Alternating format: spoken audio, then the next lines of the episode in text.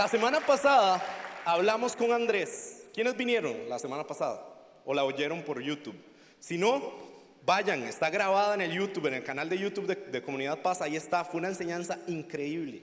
Andrés nos habló de, de tener una posición delante de los gigantes, de saber que los gigantes se hacen grandes o chiquititos de acuerdo a lo que yo dejo que pase, a lo que yo creo que son.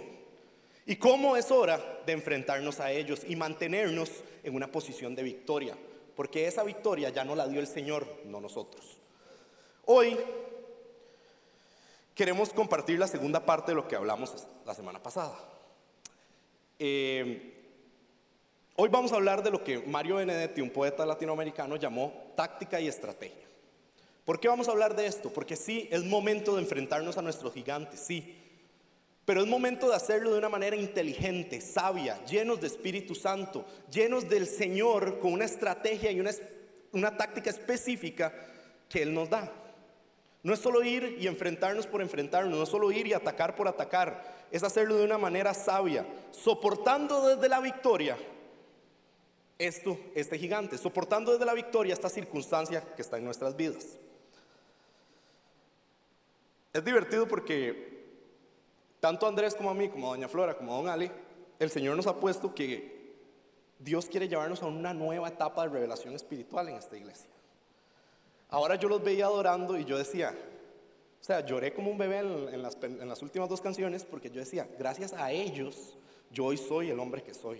Gracias a que ellos confiaron y le dijeron al Señor que sí en algún momento y construyeron esto, que estamos aquí hoy todos bendecidos. Y yo quiero que usted se tome un rato hoy, mañana y esta semana para orar por nuestros pastores. Si no lo hacen, háganlo, porque ellos son de bendición no solo para nosotros, sino para todo este país. Amén. De verdad yo hoy le agradecí al Señor por la vida de ellos y les, le agradecí porque le creyeron y hoy estamos aquí. Los días de ayuno de este año fueron increíbles. Yo me acuerdo hace nueve o diez años, no me acuerdo cuándo fue el primero, nueve o diez años más o menos, que hicimos los primeros días de ayuno. Éramos tres gatos. Estábamos en el edificio viejo y éramos tres personas y nadie quería ni servir porque qué pereza ir 12 días seguidos. Y ahora todos los días no cabe la gente. Y ahora el Señor nos habla de maneras impresionantes, nos hablaba en ese momento también, pero ahora estamos en una nueva etapa como iglesia y tenemos que aprender a movernos en ella. Hoy es un día donde el Señor quiere ver gigantes destruidos, despedazados y triturados. Hoy su problema, su circunstancia, todo lo que usted tenga que poner delante del Señor, el Señor va a empezar a hacer hoy. Hoy es el día. ¿Por qué? Porque tenemos una promesa del Señor. Colosenses 2, 14, 15 dice, Él anuló el acta con los cargos que había contra nosotros y la eliminó clavándola en la cruz. De esa manera desarmó a los gobernantes y las autoridades espirituales. Los avergonzó públicamente con su victoria sobre ellos en la cruz su gigante no es más grande que Dios. Su gigante no es más grande que el poder del Señor para hacer algo en su vida. No lo es, nunca lo ha sido y nunca lo va a hacer. Hoy el Señor nos va a dar tres cosas. Vamos a hablar de una posición que tenemos que tener delante del Señor para iniciar este mover, iniciar esta nueva etapa. Y vamos a hablar de la estrategia general que tiene el Señor para toda la iglesia, para todos juntos y una estrategia específica que el Señor quiere poner en sus manos. En los días de, ayuno, doña Flora, eh, Andy y yo estuvimos hablando como de, Andrés nos decía, hagamos una serie de enseñanzas entre los tres y así. Y como dijimos, no, muy difícil ponerse de acuerdo y que salga bien y etcétera. No es lo mismo que si lo hace solo una persona. Y dijimos, no, está bien. ¿Y saben qué es lo divertido? Después de los días de ayuno, esto ha sido una serie. Doña Flora nos dio el preámbulo de lo que Andrés habló hoy y hoy vamos a cerrar lo que Andrés comentó la semana pasada. Sin planearlo, el Señor nos dio una serie y eso es impresionante para mí. Yo en esos días, como íbamos a hacer una serie, le pregunté al Señor, ¿qué querés que hable? ¿Qué hago? ¿Qué digo? Y me llevó a Jeremías, me puso Jeremías en la mente. Y yo dije, ay, qué lindo, Jeremías, sí, Jeremías 29, 11, ¿verdad? Que todos no lo sabemos, que tiene planes buenos para nosotros, para darnos el fin que esperamos que el Señor es bueno y etcétera. Y empiezo a leer Jeremías, ¿verdad? Hace rato no lo leía, le estoy sincero, tenía años de no sentarme a leer Jeremías. Jeremías es de los libros más rudos que existen. el único pasaje bonito de Jeremías 29, 11. O sea, se los digo así. Todo lo demás es condena sobre Israel y que vienen plagas y que viene esto y que se los van a llevar en cautiverio. Y yo decía, Señor, ¿qué es? ¿Que estoy en pecado o qué? Porque esto no es para la iglesia. O sea, la iglesia no tengo que llegar y decirle, bueno, ustedes que son, eh, se levantan contra los ídolos y hacen esto y hacen lo Yo no voy a hacer eso. Yo le decía, Señor, no. O sea, ¿qué me creo yo para levantarme ahí y decirlo, verdad? Y el Señor me empezó a hablar y me empezó a hablar y me empezó a llevar a esto y siempre me recordaba de Jeremías. Cuando quería hablar de otra cosa me recordaba Jeremías. ¿Y qué pasa? Un día orando me dijo, usted tiene que decir esto, porque yo se lo puse en el corazón, pero tiene que explicar algo muy importante también. Sobre nosotros no hay condena. Por eso leímos Colosenses. Porque Él en una cruz anuló el acta de todo lo que vamos a leer en Jeremías que nos puede pasar cuando no obedecemos. Él lo anuló, ya la victoria está dada. Pero es importante qué posición tomamos delante del Señor. Y en la victoria, qué posición tomamos. Entonces, dando ese preámbulo, vamos a leer un poco de Jeremías, ¿ok? Todos dicen amén, sí.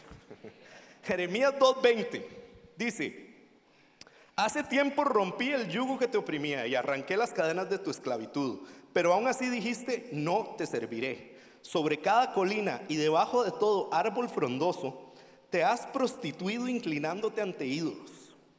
¿Cuándo dejarás de correr? Versículo 25. ¿Cuándo desistirás de jadear tras otros dioses? Pero tú dices, ahórrate tus palabras, profeta, ¿verdad? Estoy enamorado de estos dioses ajenos y no puedo dejar de amarlos. Israel es como un ladrón que se avergüenza solo cuando lo descubren, al igual que sus reyes, funcionarios, sacerdotes y profetas. A una imagen tallada en un trozo de madera le dicen, tú eres mi padre. A un ídolo esculpido en un bloque de piedra le dicen, tú eres mi madre me dan la espalda, pero durante tiempos difíciles me suplican, ven y sálvanos. Nadie alce la mano que hacen eso, ¿verdad? Pero ¿por qué no invocas a esos dioses que has fabricado cuando lleguen los problemas que ellos te salven si pueden? Pues tú tienes tantos dioses como ciudades hay en Judá. En, Judá hay muchas, muchas ciudades, ¿ok? O habían muchas ciudades en ese momento. Y el versículo 33 es el más fuerte de todos. Y dice, ¿cómo maquinas y tramas para ganarte a tus amantes? Hasta una prostituta veterana podría aprender de ti. Y la iglesia dice amén.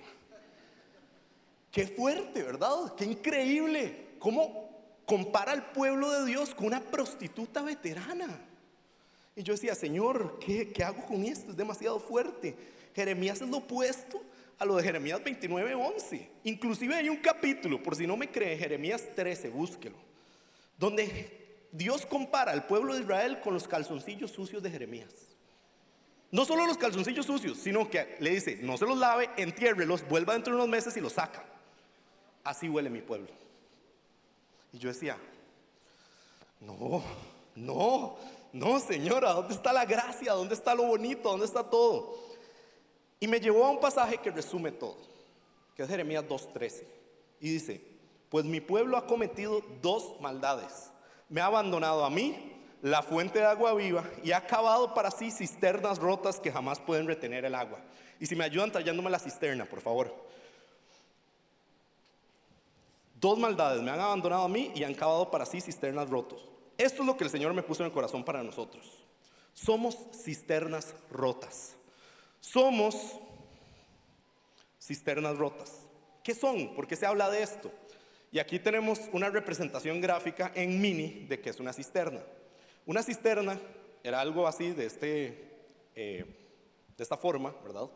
Que los judíos cavaban un hueco gigante en la tierra y con ciertos materiales impermeabilizaban, impermeabilizaban las paredes y el fondo. Entonces, ¿qué hacían? Recolectaban agua. ¿Por qué? Porque ¿dónde vive el pueblo judío en esta época? Sí, en la tierra prometida. Pero la tierra prometida da frutos en ciertas épocas del año. Las otras épocas del año es súper árida. Es más, pueden pasar entre 5, 7 y 9 meses sin recibir agua de ningún tipo. Entonces, ellos necesitaban cavar estas cisternas para poder mantenerse con vida cuando no había agua fluyendo, cuando no había algo fluyendo.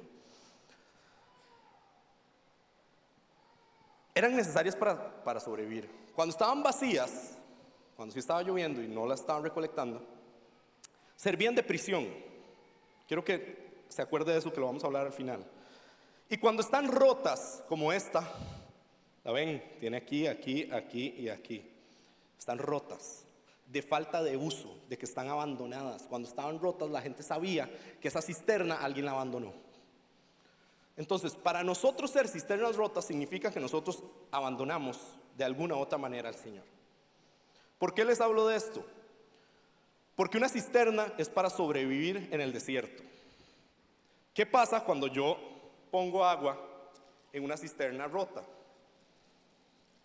Se puede ver ahí bien, sí. ¿Qué está pasando? Se sale, ¿verdad? El agua se sale por todos lados. Se derrama. ¿Qué me dijo el Señor? El Señor me dijo, ustedes como iglesia, y me dijo, incluyase, Rodolfo, usted es el primero que lo hace. Viene los 12 días de ayuno, es súper lleno del Espíritu, se mueve, eh, le profetizan, profetiza, sanidades, milagros, se mueven, hacen, y dos semanas después están igual. Vienen los fines de semana, vienen a Casona, vienen a Living, pero el resto de la semana permanecen secos, permanecen sin nada. ¿Por qué? Porque lo que usted necesita para vivir en el desierto se escapa por esos por esas rajaduras. Se va, se escapa completamente. Pasamos secos, somos cisternas rotas secas. Ahora, en medio de esto, Jeremías les da una esperanza y para nosotros esa esperanza es aún más, porque la victoria ya está dada. Ya somos cisternas íntegras delante del Señor. Es solo saber qué es lo que tenemos que creernos para que esto no esté así para que podamos ir delante de nuestro gigante y vencerlo completamente. Y esta es la estrategia general que nos da el Señor. Jeremías 3, 12, 13a dice, por lo tanto, ve y dale este mensaje a Israel. Esto dice el Señor, oh Israel, mi pueblo infiel, regresa otra vez a mí, porque yo soy misericordioso. No estaré enojado contigo para siempre, solo reconoce tu culpa, admite que te has revelado contra el Señor tu Dios. Solo tenemos que mantenernos vulnerables y quebrantados delante del Señor. Esa es la estrategia que el Señor quiere ponernos como iglesia. Seamos vulnerables. ¿Y por qué digo esto? Porque no lo somos. Porque en nuestros grupos de amigos cristianos hablamos de cosas que son tontas. Perdone que, lo diga así son vanas, se las lleva el viento. Y está bien, el Señor quiere que tengamos tiempos de esparcimiento y que hablemos y que contemos chistes y etcétera. Pero también tiene que ser un lugar a donde usted vaya y se sienta seguro. Se sienta que cuando usted está débil tiene a dónde recurrir, que oremos unos por otros, que nos mantengamos y nos contemos de nuestros problemas, porque no se trata de que yo soy más fuerte porque no tengo problemas, se trata de que soy más fuerte porque en todos me apoyo. Porque en mi familia en Cristo encuentro lo que no puedo encontrar solo.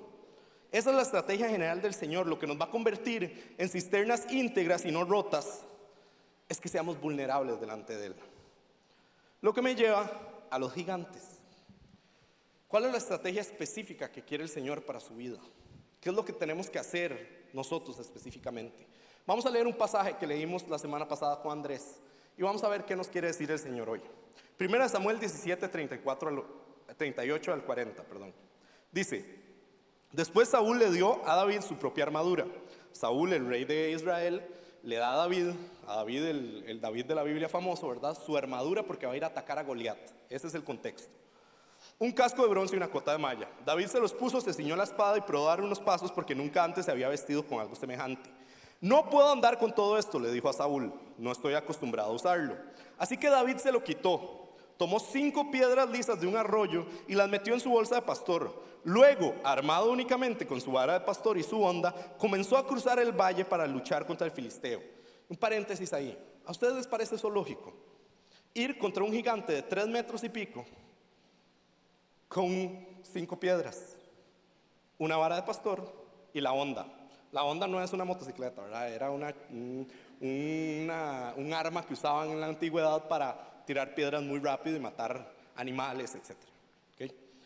Una vez oí un chiste que decía que esta es la primera, eh, el primer accidente motociclístico de la historia, ¿verdad? Porque le da con la onda a Goliat, pero no es así.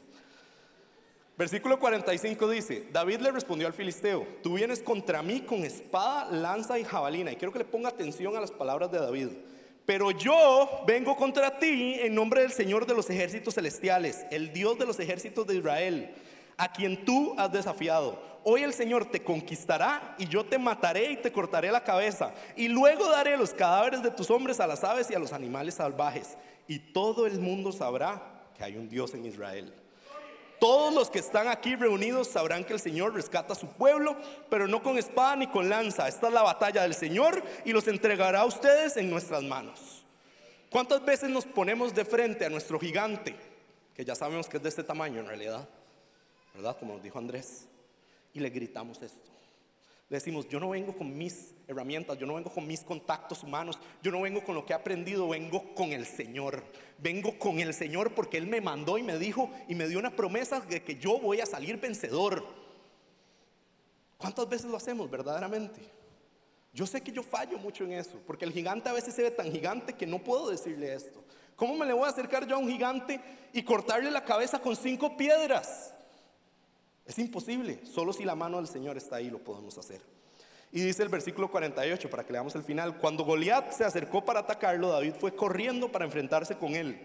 O sea, no es que le va ahí con miedo, se va directo al ataque corriendo. Es impresionante la actitud de David. Metió la mano en su bolsa de pastor, sacó una piedra, la lanzó con su onda y golpeó al filisteo en la frente. La piedra se le incrustó allí y Goliat se tambaleó y cayó de cara al suelo. Así David triunfó sobre el filisteo con una sola onda y una piedra porque no tenía espada. Dios quiere darnos una estrategia específica para cada uno de nosotros. No quiere una táctica probada para los demás. El Señor tiene algo para tu vida y para la mía específicamente. El Señor tiene que hacer algo con lo que ya tenés en la mano. No es una casualidad que estés donde estés en tu vida en este momento. No es una casualidad que el Señor te haya entrenado en lo que te entrenó. No es una casualidad que te haya llevado al grupo de amigos a donde estás. No es una casualidad. El Señor te está preparando para algo, te está entrenando. Si usted le entrega todo eso al Señor, todo lo que usted tiene en su mano, se lo entrega al Señor. Eso se llama entrenamiento privado. Eso se llama que usted le muestra que confía en Él. Eso se llama que usted viene a depositar su confianza no en sus cosas, sino en las de Él. Esa es la estrategia que tiene el Señor para ustedes. Usar lo que ya tienen en la mano.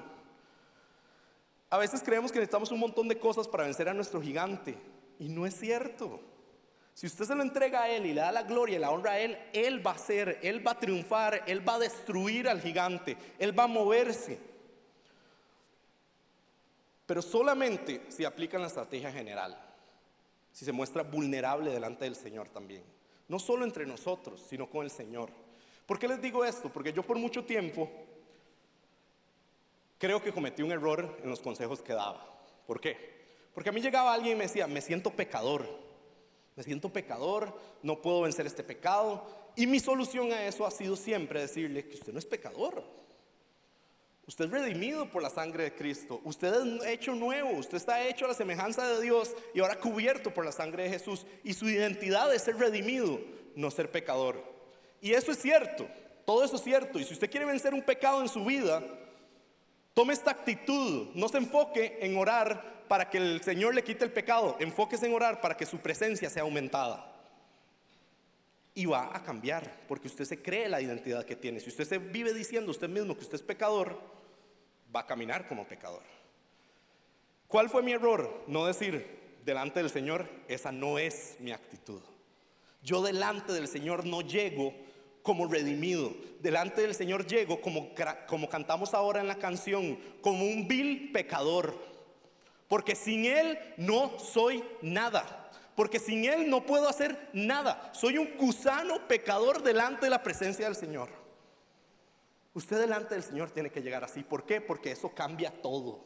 Porque usted le muestra la confianza y Dios empieza a actuar, empieza a cambiarle el corazón, empieza a cambiar sus pensamientos, empieza a moverse de maneras que usted ni siquiera se puede imaginar ahora.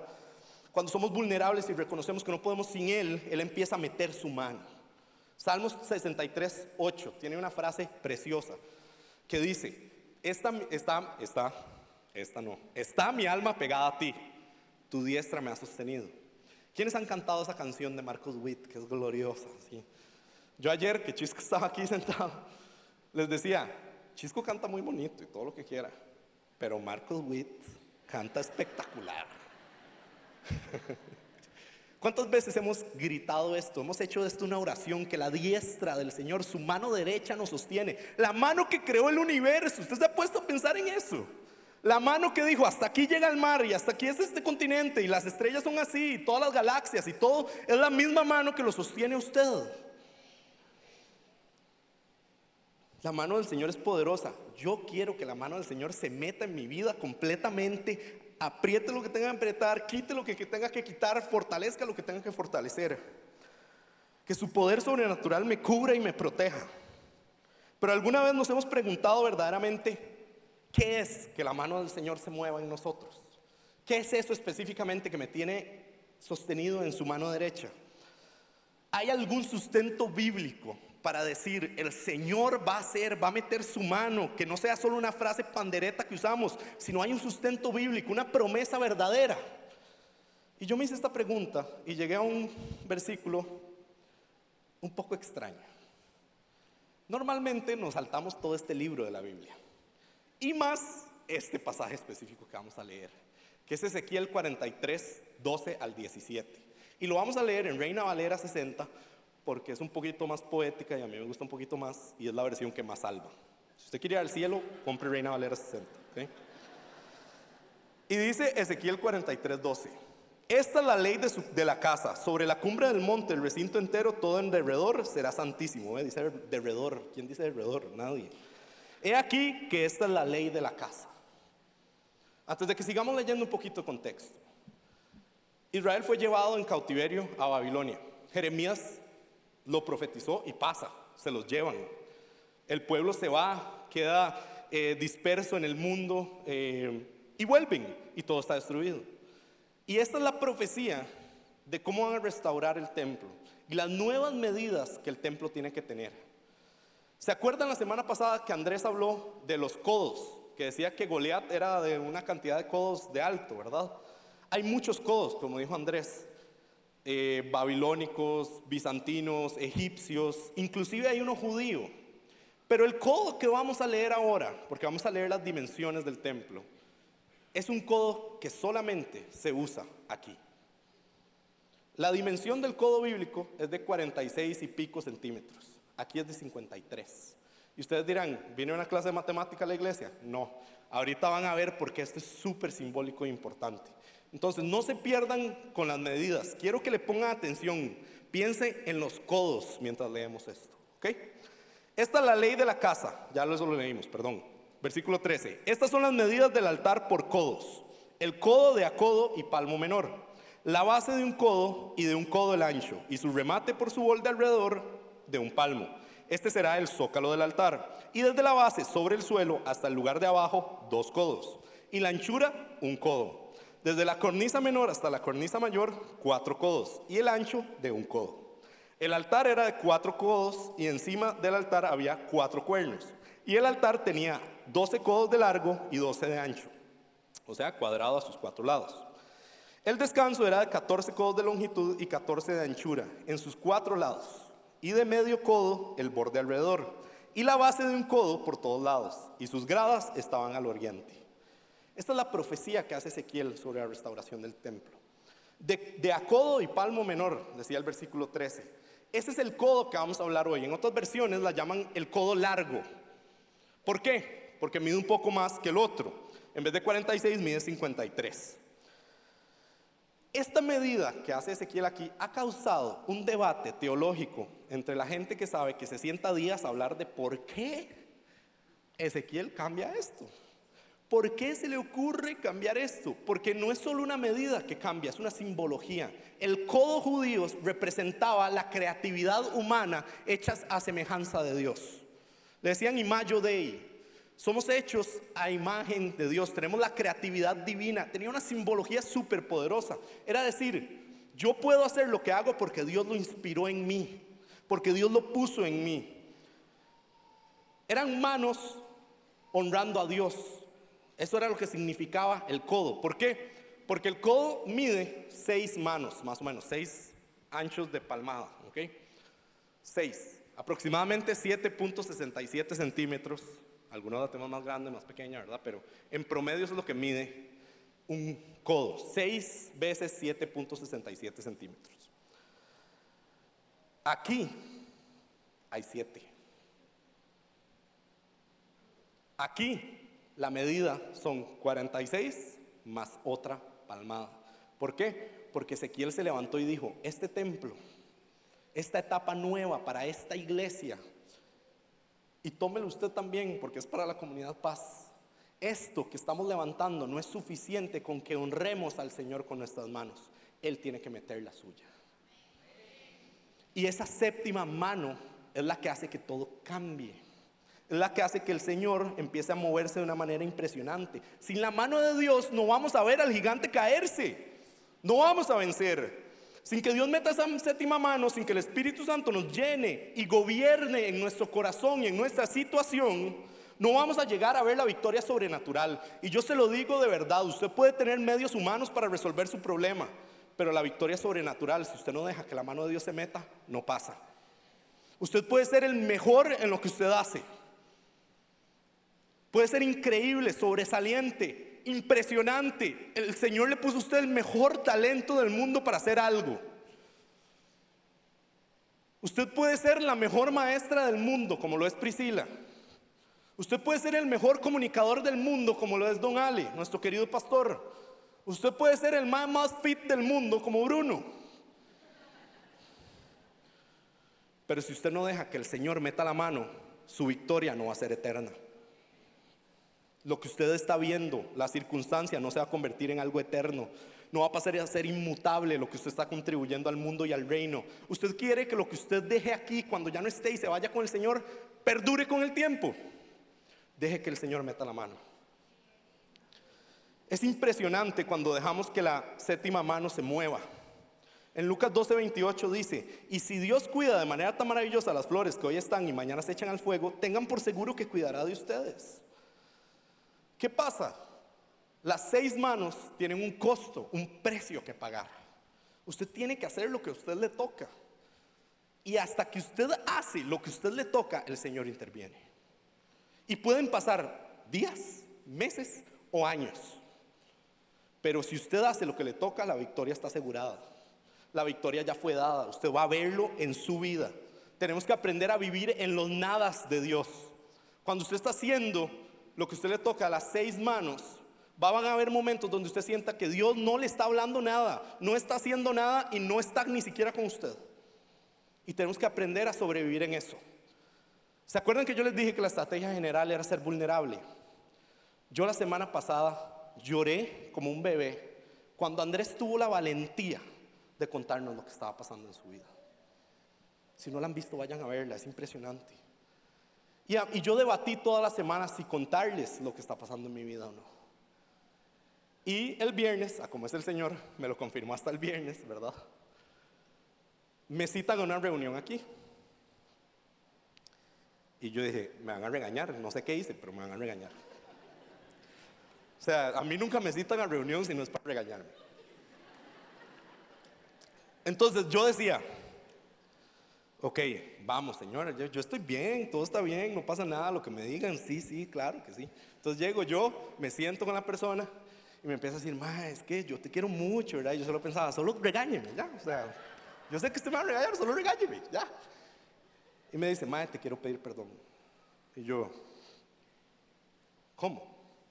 Sí, es que, y me empezó a contar un montón de cosas que él había hecho en su corazón que yo no me había dado cuenta. Para mí éramos amiguísimos y todo estaba bien y no había pasado nada. Me pidió perdón casi con lágrimas en los ojos. Le dije, no hay nada que perdonar, tranquilo, ¿verdad? Venga, lo abrazo y no me regañó, excelente. Y me dice, el Señor me puso en el corazón que te tengo que dar una plata. Y yo odio eso. Porque a mí el Señor todavía tiene que trabajar en mi orgullo y tiene que trabajar en recibir ayuda cuando la necesito. Y esa fue mi confirmación para contarles lo que está pasando en mi vida.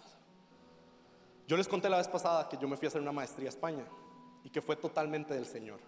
Que el Señor abrió las puertas, movió todo, hizo todo. Pero yo llevo ya 10 meses y medio de haber vuelto y me siento fracasado. Siento que me equivoqué. Siento que fue un berrinche el haberme ido.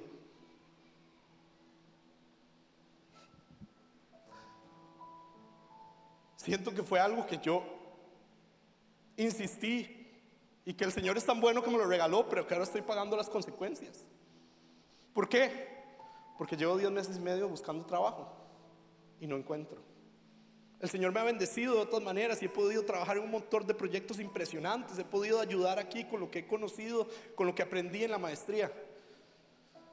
Pero mi estabilidad financiera no está. Hasta que un día, yo en los días de ayuno, oré por esto. Y yo aquí llegué, la primera vez que llegué, porque no vine el lunes, porque no tenía con qué ponerle gasolina al carro. Vine el martes o el miércoles cuando me tocaba orar, no me acuerdo. Y me quedaban 5 mil colones en la cuenta. Eso era todo lo que tenía, eso era todo lo que valía. Y yo usé esa plata para venir aquí.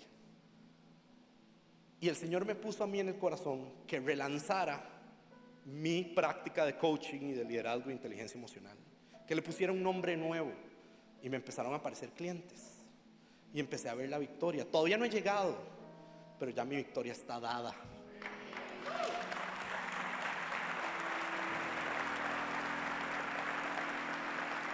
Ahí el Señor me recordó que no soy un fracasado. Me recordó que este tiempo es de preparación. Que he fracasado y fracasado 20 veces desde que volví. Nunca en mi vida me han rechazado tanto de trabajos. Ya ni reviso el correo cuando me llega porque sé que viene el que dice que muchas gracias por haber aplicado. Pero el Señor me dijo, usted está en mi mano. Usted está en mi mano. Y cuando usted deja que eso pase, usted se escapa de la prisión de la cisterna rota. ¿Se acuerdan que les dije que era una prisión? Cuando está seca y cuando no hay nada, aquí adentro se siente como una prisión. Pero es en este mismo lugar donde usted se siente totalmente destruido y despedazado, donde el Señor va a restaurar y va a meter su mano. Y el Señor va a llegar en su amor cuando usted se vence, o sea, cuando usted reconozca lo que Él es para su vida. Cuando usted diga, no tengo otra opción, va a llegar y va a meter esa séptima mano de la que hablamos. Y va a tapar todas esas rajaduras que hay en su vida. se me olvidó una y vieran el desastre. El Señor tapa esas rajaduras, la hace íntegra la cisterna.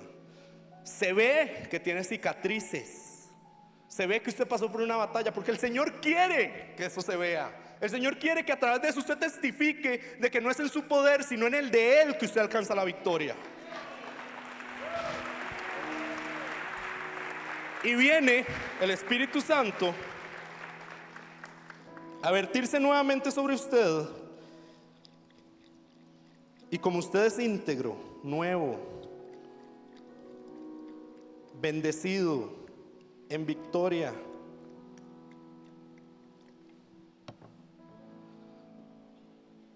¿qué pasa? Permanece lleno.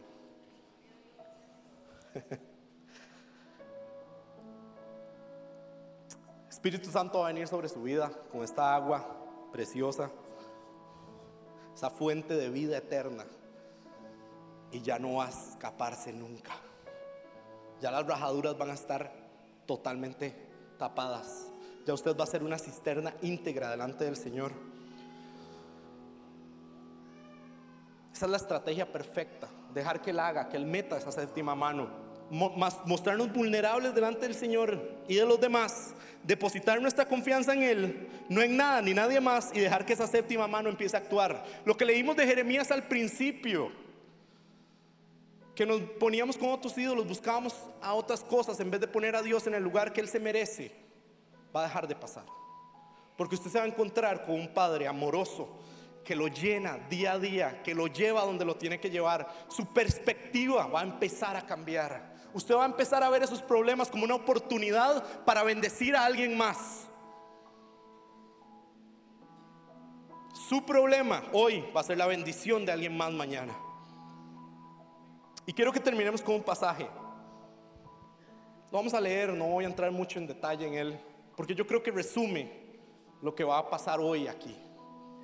lo que Dios ya empezó a hacer en su corazón y a todos los que nos están viendo por internet también. Y está en Primera de Reyes 18, 41 al 45. El contexto es este. El profeta Elías había orado para que no, o sea, el Señor le dijo a Elías que no iba a llover por tres años en Israel. Llevaban tres años de sequía, no hay cisterna que aguante. El agua se había acabado probablemente. Había desesperación en todo el pueblo. Y el rey Acab está ahí con el profeta. ¿Y qué hace el profeta? Le dice esto. Luego Elías dijo a Acab, vete a comer y a beber algo porque oigo el rugido de una tormenta de lluvia que se acerca. No había ni una sola nube en el cielo y él oía el rugido de la tormenta venir. No importa si usted cree que su situación es imposible en este momento, ya viene su milagro. Ya viene su solución, ya viene la estrategia para vencer a ese gigante. Entonces Acab fue a comer y a beber. Elías, en cambio, subió a la cumbre del monte Carmelo, se inclinó hasta el suelo y oró con la cara, con la cara entre las rodillas. Luego le dijo a su sirviente: Ve y mira hacia el mar. Su sirviente fue a mirar y regresó donde estaba Elías y le dijo: No vi nada. Y aquí está lo que a mí me despedazó de este pasaje. Dice: Siete veces, siete veces le dijo Elías que fuera a ver. Finalmente la séptima vez su sirviente le dijo, vi una pequeña nube como del tamaño de qué? De la mano de un hombre que sale del mar. Entonces Elías le gritó, ya él vio la victoria y empieza a gritar y dice, corre y dile a Cab, sube a tu carro y regresa a tu casa, si no te apuras la lluvia te detendrá, porque vio una nube de este tamaño. Poco después el cielo se oscureció de nubes, se levantó un fuerte viento que desató un gran aguacero y acá partió enseguida a Jezreel. Por tres años no había llovido en Israel. Por tres años habían clamado en medio del desierto literal. Y yo le pregunto a usted cuántas veces usted se cansa la segunda, tercera o cuarta vez de estar clamando. ¿Cuántas veces al primero, segundo, tercer, cuarto mes usted se cansa y usted desfallece y le dice, Señor, ya no puedo más, ya no sé qué hacer y recurre a otras cosas? Yo lo invito a que se mantenga firme delante del Señor y que vea esa mano venir. Esas seis veces que Elías oró, porque Elías hace lo que le toca, seis veces ora, seis veces no recibe respuesta. El profeta Elías, el que oraba y caía fuego del cielo. ¿Cómo usted y yo pretendemos que a la primera Dios lo haga?